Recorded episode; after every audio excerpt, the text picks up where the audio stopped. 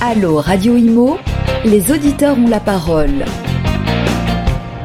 Philippe Taboret, directeur général adjoint de CAFPI et Eric Alouche, directeur exécutif du réseau ERA Immobilier. Merci à vous deux d'être avec nous euh, aujourd'hui pour ce tout nouveau numéro de Allo Radio Imo. Euh, nous allons, grâce à votre expertise, répondre à certaines questions de nos auditeurs autour du crédit, mais aussi autour de la location. Euh, alors, on va commencer avec vous, Philippe Taboret, si vous le voulez bien. Nous avons un auditeur qui vous pose la question suivante. J'aimerais prendre un crédit pour financer l'achat d'un appartement et je ne comprends pas bien la différence entre le crédit affecté du non affecté. Alors, moi non plus. Hein si vous pouvez nous expliquer ce que ça veut dire. Alors, l'affectation d'un crédit, c'est sa destination. Donc, est-ce qu'on mm. affecte les fonds avec un déblocage auprès d'un notaire pour une acquisition, par exemple, ou auprès d'un entrepreneur pour des travaux, ou est-ce qu'on ne l'affecte pas Est-ce qu'on vous débloque l'argent sur votre compte personnel mm. et à ce moment-là, vous l'utilisez euh, à gré euh, donc on est affecté, non affecté. Alors il y a des fois confusion avec hypothécaire ou non hypothécaire. D'accord. Euh, les deux se, d'ailleurs se croisent de temps en temps. Hypothécaire, c'est je prends une garantie sur un bien existant. Non hypothécaire, je ne prends pas de garantie sur un bien existant. C'est un prêt personnel, mm. tout simplement. Alors d'ailleurs, euh, la question, il y a une autre question enfin, dans la question, puisqu'il pose la question suivante, est-il mm. d'ailleurs possible d'utiliser l'un des deux pour financer mon projet immobilier? Alors euh, sur le, le, le, projet immobilier, donc financement de l'accession, on sera bien sûr sur du prêt affecté et hypothécaire, mm. c'est pour ça que je disais cela, euh, simplement pour une bonne raison, c'est qu'on va encadrer ce crédit en définitive. La grande différence entre les deux, on peut le dire tout de suite, c'est le taux évidemment, qui reste toujours aussi. Parce qu'il y a un taux, il y a un crédit de trésorerie, en définitive. Mm. Hein. Euh, j'ai besoin d'argent, j'ai envie de m'amuser, de partir, de faire ce que je veux. Mm. À ce moment-là, c'est une sorte de prêt personnel, non affecté justement, et on va être sur des taux plus élevés du prêt personnel. Sur du prêt affecté, à ce moment-là, on est dans une, un investissement immobilier, c'est là où on a les taux les moins chers, qui sont garantis par une hypothèque sur le bien euh, donné ou mm. acheté. Hein.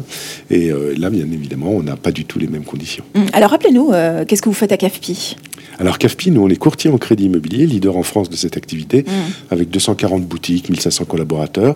Notre rôle est d'accompagner l'emprunteur justement dans toutes ces démarches de financement, euh, d'assurance, et puis euh, d'être présent à ses côtés dans ses réflexions sur son choix même initial de bien immobilier, de la première minute jusqu'à la signature ou déblocage de fonds, signature notaire. Donc il y a entre 4 et 6 mois de temps qui passe entre ces deux périodes avec beaucoup de démarches administratives mmh. et puis bien sûr de la négociation, faire le tour des banques, obtenir les meilleures conditions, pas seulement de taux, mais aussi de conditions de fonctionnement de ce crédit et des assurances qui, qui sont obligatoires. D'ailleurs, vous vous êtes même ouvert à l'international. On est aussi à l'international. Mmh. C'est une deuxième activité de CAFPI. On a une troisième activité qui est le regroupement de crédit.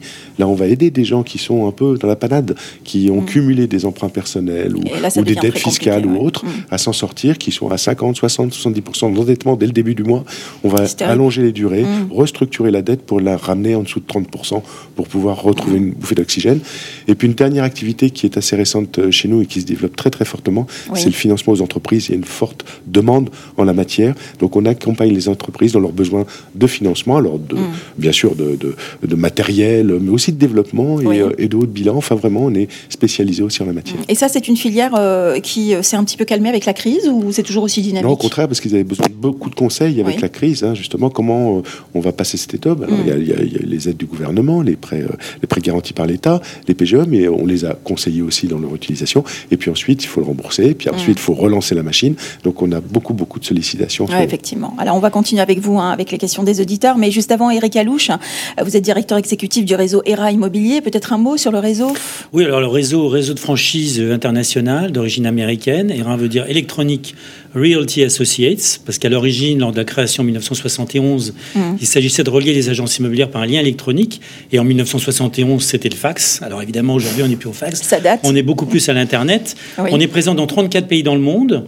Voilà. Et euh, en France, depuis 1993, avec un réseau qui comporte environ 450 agences aujourd'hui. Mmh. Alors justement, de nombreuses questions de la part de nos auditeurs hein, concernant euh, euh, soit la location, soit l'achat, mais surtout une question qui revient souvent, qui, qui inquiète nos auditeurs les agences immobilières vont-elles augmenter leurs frais et honoraires d'agence avec la reprise prochaine de l'activité économique? Et est-ce qu'il est possible de négocier, voire de, les, de se les faire offrir? Alors oui, bah, le Père Noël, effectivement, peut arriver tous les jours. Il faut savoir qu'un agent immobilier euh, travaille, il fait un vrai travail, mm. et il n'est payé qu'au résultat. Mm. Dans très peu de métiers, on n'est payé qu'au résultat. Donc les honoraires, c'est très simple, c'est très clair et c'est très légal. Tout ça est réglementé. Vous avez un barème qui est affiché devant l'agence, que vous devez respecter.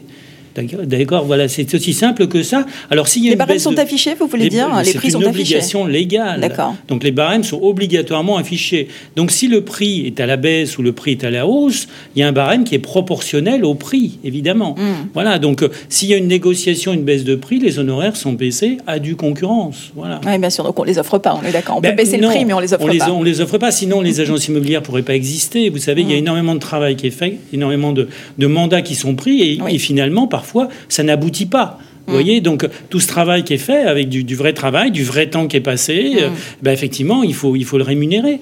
Donc les honoraires, encore une fois, sont affichés. Ils correspondent surtout à une vraie prestation. Mm. C'est ça qu'il faut voir. Il un vrai accompagnement. Voilà, parce que le prix, vous savez, l'essentiel est d'en avoir pour son argent. Le prix, le prix en soi ne veut pas dire grand-chose. Si vous payez pas grand-chose pour avoir rien du tout, c'est trop cher. Si vous payez quelque chose pour avoir une vraie prestation, c'est le prix normal. Tout à fait. Et du, de votre côté, Philippe Tabouret, du côté de CAFPI, euh, les honoraires, euh, est-ce qu'on peut les négocier? Est-ce qu'on peut se les faire offrir?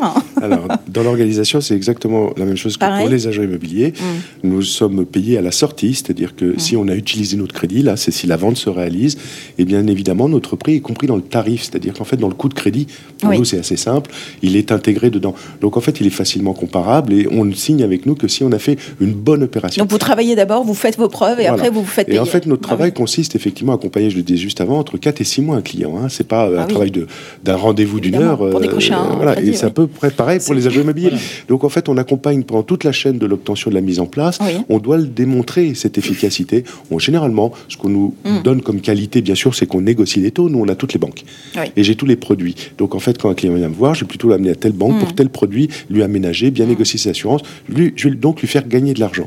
Ensuite, du temps, parce qu'il faut avoir du temps et connaître le marché pour pouvoir euh, aller négocier avec toutes ces banques. Mm. Et puis, euh, on va simplifier les tâches, puisqu'en définitive, nous, on sait exactement quel document, quelle administration délivre ces documents pour pouvoir effectivement constituer cette opération. Ça répond à peu près à la question suivante, puisqu'un auditeur nous pose la, question suivante est-il plus intéressant de passer par un courtier que de négocier avec sa banque euh, directement pour l'obtention d'un crédit immobilier? Vous avez à peu près répondu à la question, mais finalement, les grandes différences, c'est qu'avec sa banque, est-ce qu'on peut avoir un taux plus intéressant qu'en passant par un, par un courtier? Alors c'est le principe, alors ça peut arriver exceptionnellement, mais c'est le principe du grossiste. Hein. Quand moi je fais effectivement 10 milliards d'euros de crédit par an, j'ai un peu plus de poids qu'un particulier qui va mm. négocier ses 300 ou 350 000 euros d'emprunt.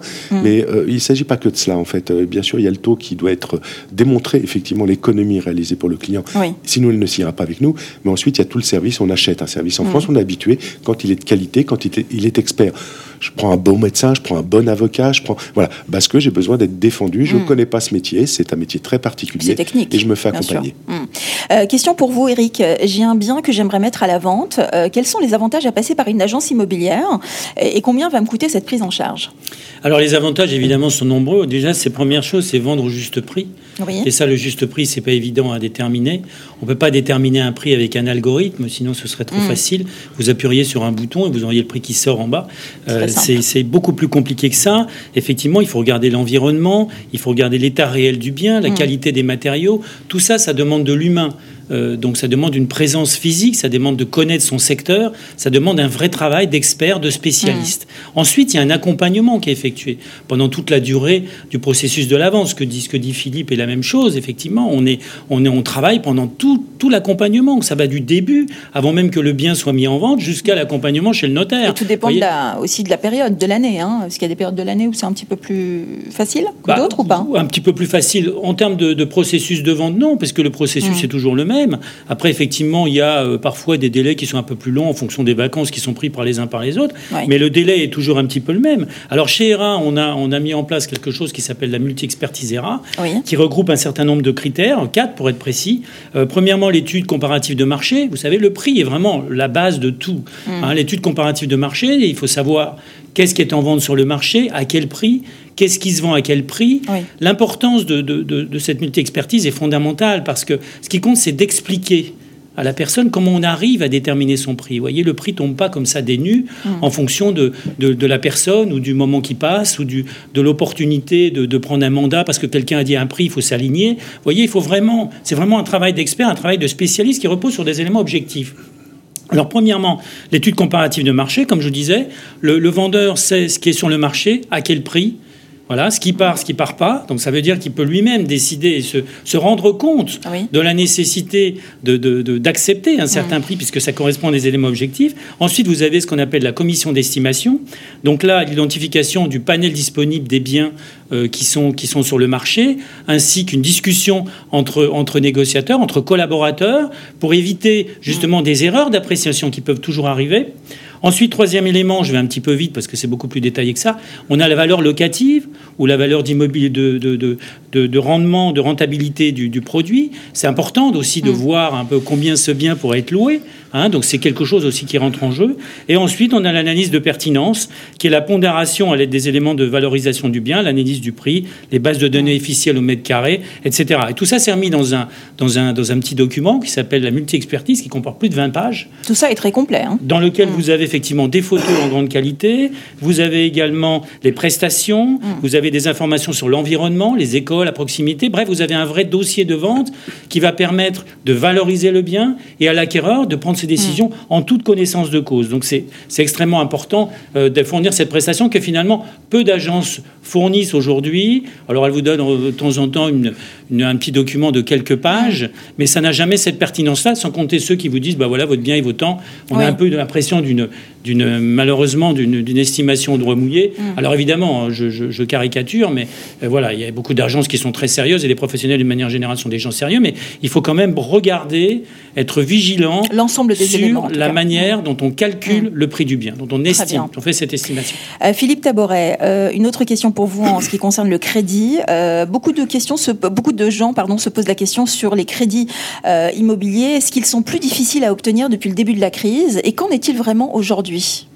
Alors oui, ils ont été un peu durcis euh, l'année Mm. dernière. Alors pour deux raisons. La première, c'est qu'effectivement, précédemment à la crise, avant la crise déjà, on était dans une, un marché très euphorique où beaucoup, beaucoup d'opérations battaient des records chaque année, 2018, 2019, euh, de, de volume de crédit euh, mis en place. Et donc les, les autorités se sont posé la question de savoir si on n'allait pas, on s'emballait pas un petit peu. Une crise, un problème de remontée des taux pouvait poser problème. On n'a pas envie de mettre des gens dans la, dans, la, dans la, difficulté. Donc il y a eu des critères qui sont tombés de la Banque de France pour dire on durcit un peu les conditions d'accès, on va demander de l'apport, on va limiter l'endettement des, des, des, emprunteurs ou le nombre d'années de revenus nécessaires, etc., etc. Plusieurs critères sont tombés. Alors ça, ça a donné un coup de frein, bien évidemment, dans la facilité d'obtenir, oui. comme il existait avant, euh, les crédits. Et puis il y a cette crise sanitaire, cette crise sanitaire qui a quand même fait quelques dégâts économiques, même si... Sûr. Euh, ils ont été largement soutenus et aujourd'hui, mmh. ça nous permet de résister sérieusement et puis même d'espérer après le vaccin une reprise économique très très forte. Euh, ça joue, ça va jouer sur les taux. Hein, J'anticipe la oui. question suivante. Donc, mmh. euh, on est on est dans une situation quand même qui est pas dramatique, mais qui pose problème à certaines activités, mmh. l'aéronautique, euh, l'automobile, le tourisme, la restauration ponctuellement. Mais là, j'ai toujours tendance à dire que de toute façon, on est à, en France une organisation très saine dans le financement des personnes, puisqu'on finance les personnes et pas les biens immobiliers. Oui. Chris Desopra aux États-Unis, on finançait des biens immobiliers. Il y a une garantie, je prête. Les gens, s'ils ne peuvent pas payer, c'est mmh. leur problème. En France, on ne fonctionne pas comme ça dans notre ouais, système. On finance des personnes, il y a des revenus, ça doit être cap on doit être capable de rembourser. Et mmh. les banquiers, comme les intermédiaires, nous courtiers, nous sommes responsables du conseil mmh. que nous donnons. Ce qui veut dire que si on dépassait ces critères, à ce moment-là, on pourrait être attaqué en justice. Bien sûr, vous seriez responsable. On serait responsable de... ré réellement. Donc on ne prête pas à n'importe qui. Alors les gens ben, s'en plaignent des fois, mais c'est aussi de la raison, parce que euh, des moments peuvent être difficiles et courir après une dette. C'est aussi une façon de les protéger hein, contre les protéger. Des, des, problèmes voilà. Euh, dans le futur. Alors justement, ça rejoint la, la question suivante d'un de nos auditeurs. J'ai acheté un bien immobilier mmh. avant la crise. Euh, depuis, j'ai malheureusement perdu mon travail et je ne peux pas assumer mon remboursement momentanément. Euh, Qu'est-ce que je risque juridiquement et existe-t-il des solutions? Bah, Est-ce que je risque C'est le contentieux. Si je ne paye pas, je vais être mis au mmh. contentieux. Contentieux, saisie du bien, mise, mise aux enchères au, au tribunal. On n'arrive jamais, ou très très rarement à ces extrêmes. Hein, C'est très très faible en France. Oui. Pourquoi? Parce que le banquier est un accompagnant, bien sûr, de ses clients il a le conseil aussi euh, des assureurs, il a le conseil des courtiers, donc mmh. les, les, gens sont accompagnés. Là, en l'occurrence, avec cette crise, on a mis en place des dispositifs d'accompagnement, justement, pour pouvoir différer le remboursement, suspendre les mensualités mmh. pendant 3 à 6 mois, le, moment, le temps du chômage euh, partiel ou des difficultés à traverser, mmh. pour euh, redémarrer ensuite. Alors, ça a un petit coût, puisqu'on diffère le paiement eh oui, d'une dette, ça. mais il n'y a en tout cas pas de difficulté, on ne va pas être expulsé de chez soi du jour au lendemain. En France, c'est extrêmement difficile d'expulser quelqu'un de chez soi. C'est pour ça que les banquiers sont très prudent sur la capacité qu'on a de mm. remboursement. Tout ça est très sain. Eric, une question qui rejoint à peu près la, même question qu'on vient d'aborder. J'aimerais acheter un bien immobilier, mais je suis frileux parce qu'en ce moment, je me pose beaucoup de questions. vu la situation actuelle, est-ce le bon moment? Et si oui, pourquoi?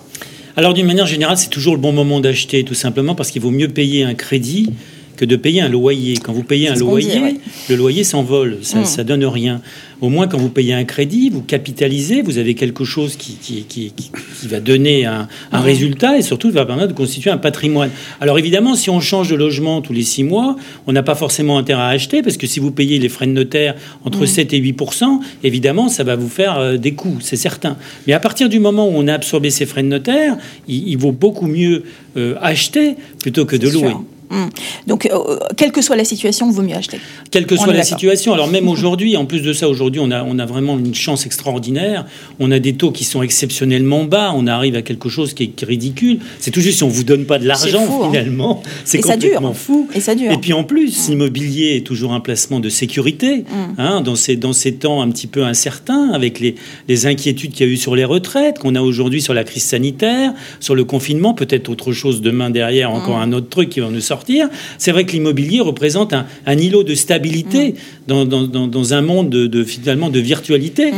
Donc c'est très bien d'acheter de l'immobilier, c'est absolument fondamental. Bon, après les taux sont, bas, mais euh, on parle aussi du durcissement euh, des banques hein, vis-à-vis euh, de l'obtention des crédits. Alors est-ce que finalement... Oui, mais peu importe, il reste tous ces gens qui peuvent emprunter et puis qui ont intérêt à emprunter à des mm. taux qui sont, il faut le rappeler, aux alentours des 1% sur 20 ans. C'est jamais C'est-à-dire que le coût de l'argent, il est ridicule. au bout de 20 ans, j'aurais payé 1% de ma dette. Enfin, ça se calcule pas comme mm, ça, mais, euh, mais en tout cas, j'aurais payé très très peu d'intérêts et j'aurais effectivement mm. capitalisé dans la pierre. Alors moi, je, depuis 35 ans que je fais ce métier, j'ai jamais connu un locataire qui était heureux d'être resté locataire. J'ai toujours connu des propriétaires qui étaient contents d'avoir franchi le pas de la propriété. les prix fluctuent. On me dit mm. en ce moment, oui, mais les prix vont peut-être tomber avec la crise, etc. Eh bien, ils remonteront plus tard. On n'achète pas. En fait, on répond d'abord est-ce qu'il faut acheter? Oui, parce qu'il faut se loger. Mm. Et, c'est le rêve des Français que de, devenir propriétaire de chez soi pour pouvoir donner quelque chose aux enfants, pour pouvoir avoir un toit pour la retraite. C'est important. On ne sait pas euh, à quelle sauce on va être mangé. et, donc, de plus avoir de loyer à payer. Et donc, tout ça, c'est essentiel pour se construire, pour s'installer. Mm. Alors, bien sûr, ça bloque un peu la mobilité. Il y, a euh, bah, il y en a qui ne seront jamais le propriétaires mm. pour cette raison. Mais ceux qui le peuvent, parce qu'ils sont, ils sont plutôt sédentaires, à ce moment-là, ont intérêt d'être propriétaires. Personne ne le regrette. Si, je peux, si, je peux, juste rajouter un, petit, un, petit, point en faveur, justement, de, de, du passé par un courtier. Mmh. L'assurance aussi est extrêmement important. Les taux d'assurance aujourd'hui, il y a beaucoup d'agences qui se font des marges en baissant leurs taux, mais en ayant finalement des taux d'assurance qui sont élevés.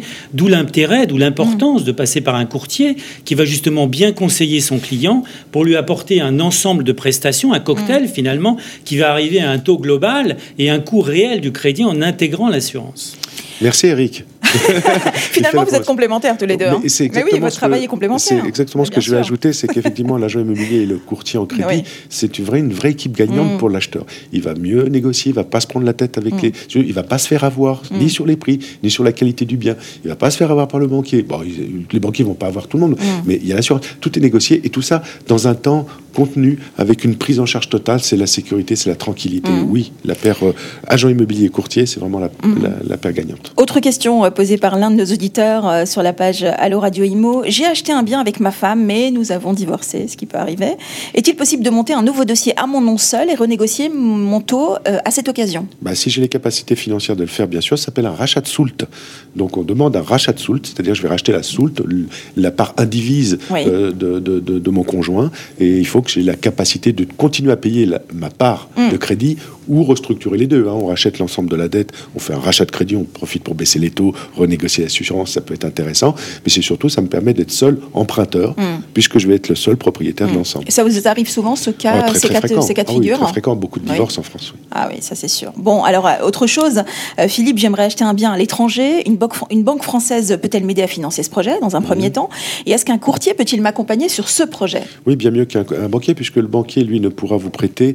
Euh, il est banque française, donc il ne pourra prêter qu'avec des garanties françaises. Il ne pourra pas prendre les garanties sur le territoire étranger dans lequel il va financer. Hein. Même s'il est propriétaire lui-même, par exemple de sa résidence principale On devra donner une garantie sur son bien existant en mmh. France au, banquier pour prêter. C'est une solution, mais c'est pas la plus facile. Mmh. Le mieux, c'est quand même d'emprunter auprès d'une banque locale avec des garanties locales, auquel cas le courtier, lui, travaille avec des banques étrangères. Mmh. Nous, on est déjà installé au Portugal, on est en train de s'installer ailleurs, au Maroc et ailleurs, et on peut, on a des accords avec des banques canadiennes, espagnoles, italiennes, donc on peut financer avec des banques locales.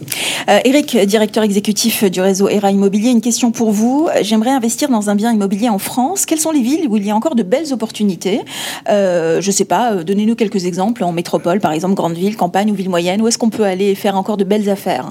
Alors, je vais vous donner un exemple, mais avant ça, l'immobilier est toujours un bon, un bon investissement. Hmm. Soit c'est un placement. Vous voyez, hmm. par exemple, à Paris, aujourd'hui, les taux ne sont pas très intéressants en termes de rentabilité. Enfin, vous êtes quand même à 3, 3,5 brut, parce hmm. qu'évidemment, il y a encore les moyens de s'offrir. Aujourd'hui, hein. effectivement, on voit qu'il n'y a pas grand-chose qui, qui rapporte 3, 3,5. Alors évidemment, il faut pouvoir s'offrir, comme vous dites, un prix au mètre carré de plus de 10 000 euros. Euh, mais, mais, mais, si on a une optique de placement, ce qu'on voit, ce qui s'est passé dans, dans, le passé, mm. c'est que le, prix des biens immobiliers à Paris a augmenté énormément. Et là, l'avantage que vous en tirez, lorsque vous revendez, c'est lorsque vous revendez avec la plus-value. Alors pour répondre précisément à votre question, il faut regarder le ratio euh, de manière très précautionneuse. Il faut prendre sa calculette. Il faut mm. regarder le ratio entre le prix que vous allez payer et le montant du loyer que vous allez pouvoir de réclamer. Vous voyez, il faut faire un ratio entre les deux et on voit le pourcentage. Alors pour vous donner un exemple, j'avais un agent immobilier il y, a, très peu de temps qui est à Saint-Quentin dans l'Aisne, vous voyez, petite ville, euh, voilà.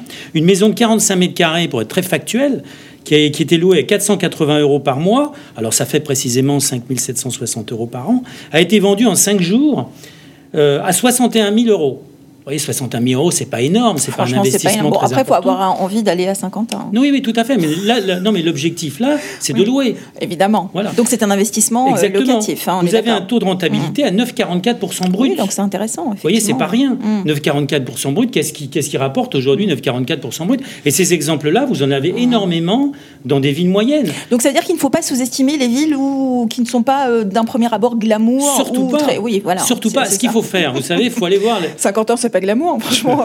non, mais c'est super. C'est super glamour, 50 ans. Mais vous savez, il faut aller voir le professionnel, le professionnel de l'immobilier de son secteur, regarder les prix. Regarder mm. également le montant du loyer, mm. et puis il ne faut pas hésiter à se lancer. Bah alors justement, Eric, autre question. J'ai investi dans une résidence secondaire et j'aimerais sécuriser mes loyers. Comment me protéger à ce niveau? Est-ce qu'il existe des choses intéressantes? Bah, ou, va des choses intéressantes pour vous sécuriser. Bah, je dirais. Euh, Bien choisir votre locataire. Oui, bah, des, choses de base, effectivement.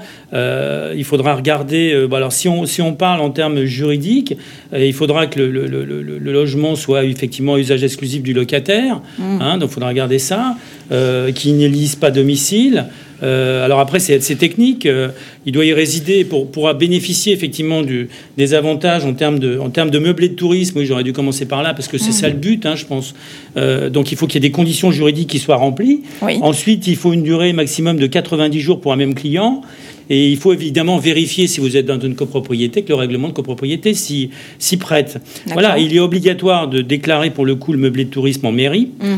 Et voilà. Alors la procédure, euh, effectivement, bon, alors ça dépend, ça dépend des types de villes. Dans les grandes villes, vous avez une autorisation qui doit être euh, qui doit être délivrée. Dans les villes moyennes, euh, dans les grandes villes aussi. Dans les petites villes, vous pouvez simplement le faire avec une déclaration en mairie.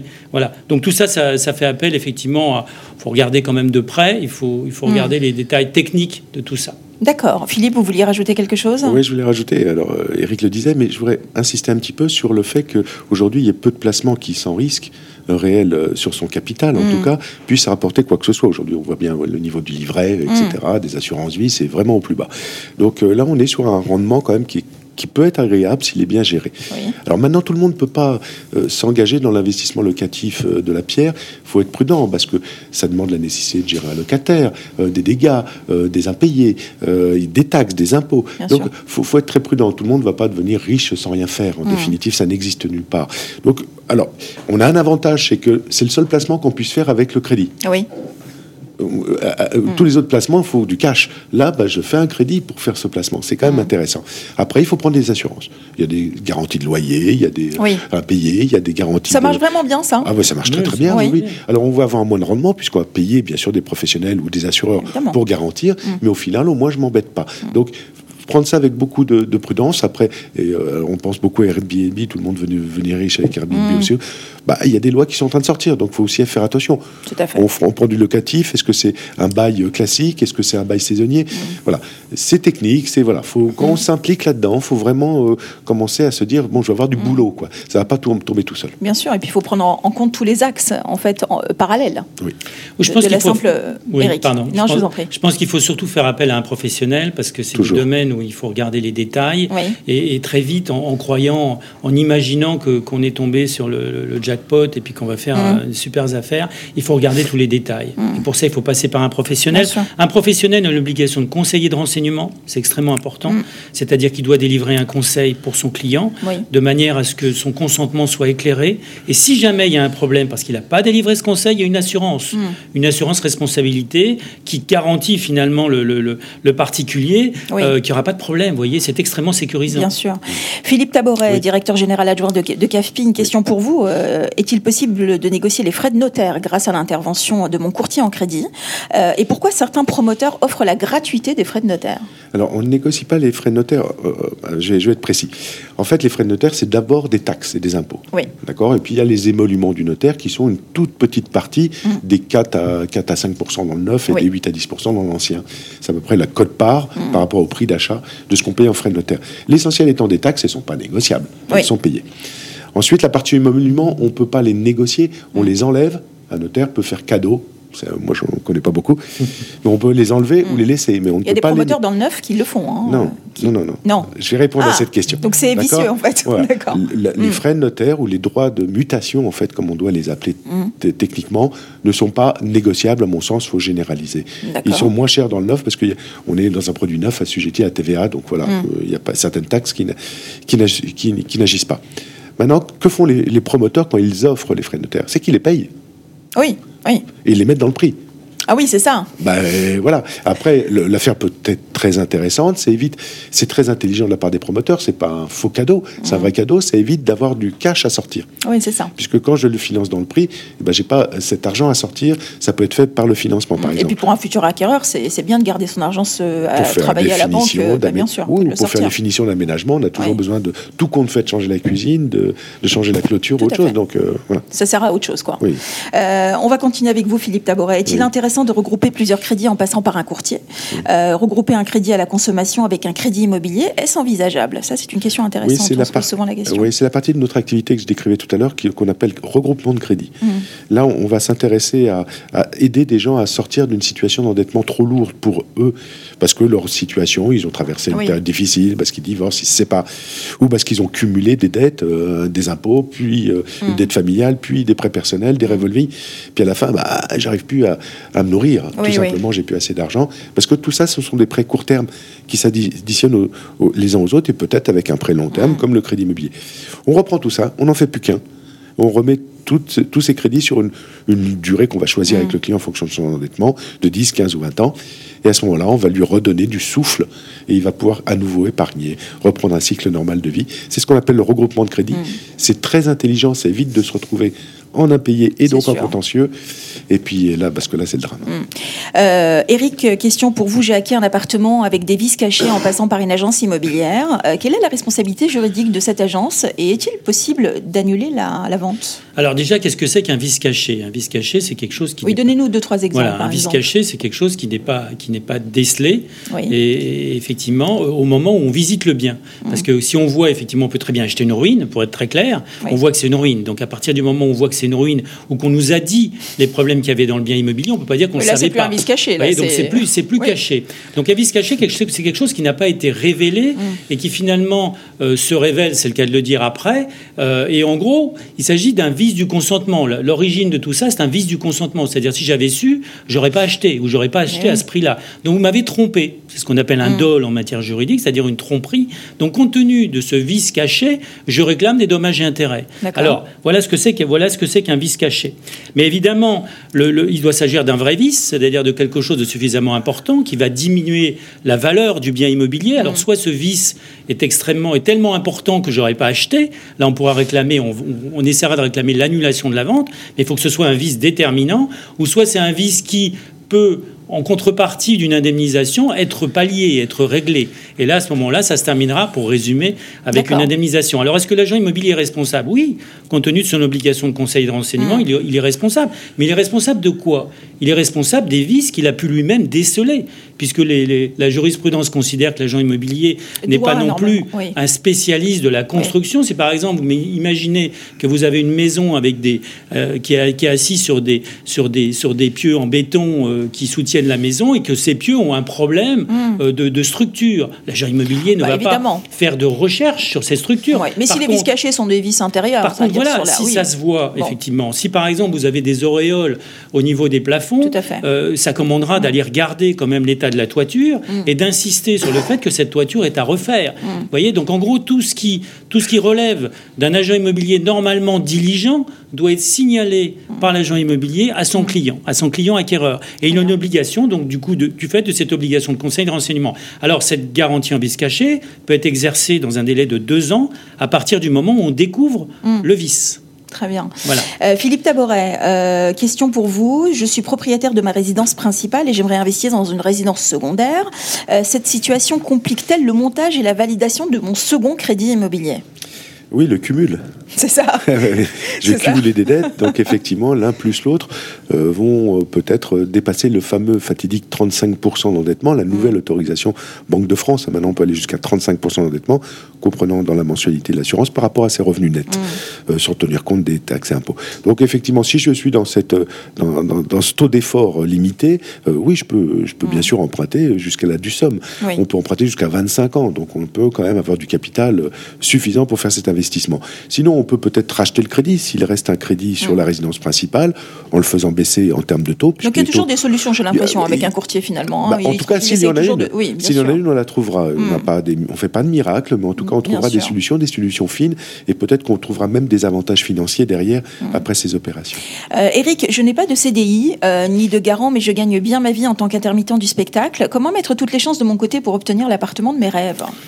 Bah là, je dirais, c'est plutôt, c'est plutôt Philippe qui pourra répondre à cette question. Mais oui, c'est peut-être une question euh, même complémentaire, hein, je dirais, parce que vous, euh, en fait, si euh, le futur locataire il n'a pas de CDI, c'est mort. Bah, vous, vous, savez, la difficulté, c'est pas forcément mort, mais vous savez, la difficulté, c'est effectivement, il faut rassurer les banques qu'il y a des revenus, tout simplement. Si vous n'avez pas de revenus réguliers, c'est extrêmement difficile de prêter de l'argent à quelqu'un. Mm. Si vous, dès le départ, vous pensez que la personne ne va pas rembourser son crédit, mm. c'est non seulement pas, pas honnête, mais en plus, c'est un danger pour la personne. Vous voyez, donc il faut, il faut être c'est là où intervient, la, je dirais, l'éthique du professionnel. Alors là, encore une fois, c'est plutôt Philippe qui pourrait répondre là-dessus, parce que c'est vraiment mm. les banques qui décident de prêter à l'intermittent ou pas. Euh, mais en tout cas, l'agent immobilier va regarder tout cela, euh, va, dire à la personne euh, la réalité, c'est-à-dire qu'il faut qu'il y ait des revenus réguliers, mm. parce que sinon, c'est lui mentir. Donc, mm. ça fait perdre du temps à tout le monde, à l'acquéreur et au vendeur. Alors, c'est autant une problématique pour l'achat ou la location, on est d'accord, hein, de ne pas avoir de CDI. Oui, alors c'est surtout pour l'achat. La location, je dirais, c'est un petit peu moins grave dans la mesure où vous avez des montants qui sont moins importants.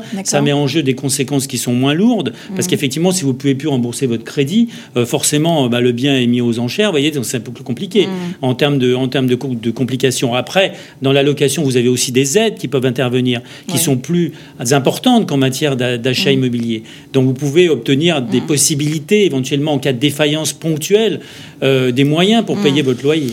Euh, euh, Philippe, comment est-ce qu'on défend un dossier euh, qui est un peu bancal euh, on, bah, on, y arrive, même si les, bah, parce que les banques, elles, aiment bien les CDI quand même, elles aiment bien les gens stables. Oui, hein. mais euh, moi j'aime pas les solutions toutes faites. Le prêt immobilier a ça de particulier euh, qu'il il touche à tellement d'éléments mmh. d'une situation personnelle, sa capacité à tenir ses comptes, sa capacité à mettre un peu d'argent de côté, à faire face à ses charges existantes, la composition familiale, la nature du bien acheté, etc., etc., qui peut pas être scorable. Le prêt immobilier n'est pas scorable, il rentre pas dans des clous. Et vous me dites intermittent du spectacle pourquoi pas, venez me voir. On va regarder s'il y a une solution, on la trouvera. J'ai financé des intermittents mm. du spectacle. J'ai financé dans un couple un des deux qui était en CDI. Fait, voilà. Il y a des solutions qu'on peut trouver, tout dépend de, de, sa situation mm. plus large. Encore une fois, si je suis intermittent du spectacle depuis de nombreuses années. Et que je gagne très bien ma vie, et que finalement ma feuille d'impôt euh, montre un chiffre plutôt raisonnable. Et que de toute façon, la société évoluant, les, la nature même mm. du travail est en train de changer. On voit bien avec l'ubérisation de la société qu'il va bien falloir qu'on s'adapte à ça. Après, il y a peut-être là des et on se bat d'ailleurs pour ça, pour qu'il y ait des garanties de l'État derrière mm. qui viennent couvrir un peu ces risques particuliers de société, mm. mais on, on, y arrive quand même de temps en temps. En tout cas, mm. ne vous fermez jamais la porte. Voilà, renseignez-vous. Le renseignement est mm. gratuit. J'ai envie, eh bien, ça vaut la peine d'aller se renseigner. C'est gratuit. Dernière question pour vous, euh, pardon, euh, Eric, euh, pour vous, Philippe. les taux semblent encore très bas. On en a parlé un petit peu tout à l'heure. Est-ce qu'ils risquent, est-ce qu'ils risquent de remonter les prochains mois avec la reprise de l'activité économique, selon vous? Alors, il y a une reprise. quel est votre ressenti? Il y a une reprise de l'activité économique indiscutable qui se, qui, qui, qui s'attend, hein, puisqu'on sait que les, les, mm. les, les, gouvernements ou les États même ont financé l'économie pour la soutenir mm. pendant cette période. Dès que ça va repartir, il y a beaucoup d'épargne les gens ont maintenu grosso modo leurs mm. revenus, ça va repartir en flèche. Les produits d'ailleurs euh, euh, pétroliers et autres hein, d'énergie sont, euh, sont en train d'augmenter, donc l'inflation va repartir. Cependant, cependant les, les banques centrales ne peuvent pas laisser remonter les taux d'intérêt. Sinon, c'est tout un système qui s'effondre. Avec ça, mm. on a pu financer les dettes d'État. Alors, je rentre un peu dans le technique, mais en deux mots, je résume. En définitive, oui, les taux risquent de remonter légèrement c'est là où j'apporte cette nuance. Légèrement, on aura quelques dizaines de, points, euh, de, donc de, centimes en fait, qui vont euh, s'impacter sur les taux. De là, retrouver des taux au-delà de 2-3%. Oh là là, on n'en est, on est pas là. Ah, on, est, encore tranquille pendant un an, deux ans avant mm. qu'on arrive à ces stades-là. Mais d'un autre côté, je reste positif parce que si c'est le cas, mm ça veut dire que la croissance a redémarré. Hmm. On retrouve une inflation saine et productive, les salaires augmentent, l'emploi, euh, l'emploi en bénéficie également. Hmm. Ce serait une bonne euh, reprise hmm. économique pour tout le monde. Et d'ailleurs, qu'est-ce que, quels que soient les taux, euh, vous vous battez au sein de CAFI pour vos clients dans, tous les cas. Dans tous les cas. dans tous les cas. Et, rappelons aussi une chose, c'est qu'en prêt immobilier, le crédit immobilier, le taux du crédit immobilier est un produit d'appel pour les banques. Donc en fait, il sera toujours très bas. Les banques ne gagnent pas d'argent là-dessus, il n'y a pas de marge pour gagner des clients compte. Très bien. Vous êtes d'accord, vous, Eric, hein, là-dessus hein? Je suis tout à fait d'accord mm. avec ça. Même, même un, petit point juste pour, juste pour préciser, enfin, si c'est pas nécessaire de préciser, mais juste un petit, un petit point supplémentaire. Euh, concernant, vous savez, le, fameux taux d'endettement maximum, mm. euh, ce que ce que voient pas souvent les banques, c'est le reste à vivre. Mm. Le reste à vivre qui permet parfois d'aller au-delà du taux de 33 hier, peut-être 35 demain. Et ça, vous voyez, c'est là ce que disait Philippe, le côté spécialiste, le côté adaptation euh, aux spécificités de la personne. Parfois, on peut aller un peu au-delà si effectivement on a un bon dossier, parce que le reste à vivre est extrêmement important. Si vous avez la capacité finalement de financer un bien immobilier, pourquoi ne pas le faire? Et il y a certains établissements de crédit qui peuvent le faire ponctuellement. D'où l'importance d'aller voir effectivement un courtier. Tu peux me permettre un dernier Bien sûr, bien sûr, Philippe. Par rapport à toutes ces questions, si on arrive à la conclusion, c'est la conclusion. C'est bien ça. Donc je, je, la ferai ainsi en mm. disant que, vous voyez, toutes les questions que vous nous avez posées, euh, Eric n'est pas là pour estimer la valeur des biens uniquement. Je suis mm. pas là pour comparer des taux. C'est bien au-delà de notre service. D'accord? On n'est pas des comparateurs, on n'est pas des, outils d'estimation. On, accompagne pour comprendre et trouver des solutions qui vont mm. permettre aux gens à la fois de réaliser leurs rêves et de le réaliser avec sécurité. Très bien. Bah, écoutez, ce sera le mot de la fin, sauf si vous avez quelque chose à rajouter. Non, non, non. écoutez, ça me paraît très bien dit euh, par Philippe. Je suis tout à fait d'accord avec ça. Eh bien, merci beaucoup, messieurs. Merci. Merci, Kenza. Allô, Radio Imo Posez vos questions à nos experts sur les réseaux sociaux. À réécouter et à télécharger sur le site radio.imo et sur toutes vos plateformes d'écoute habituelles.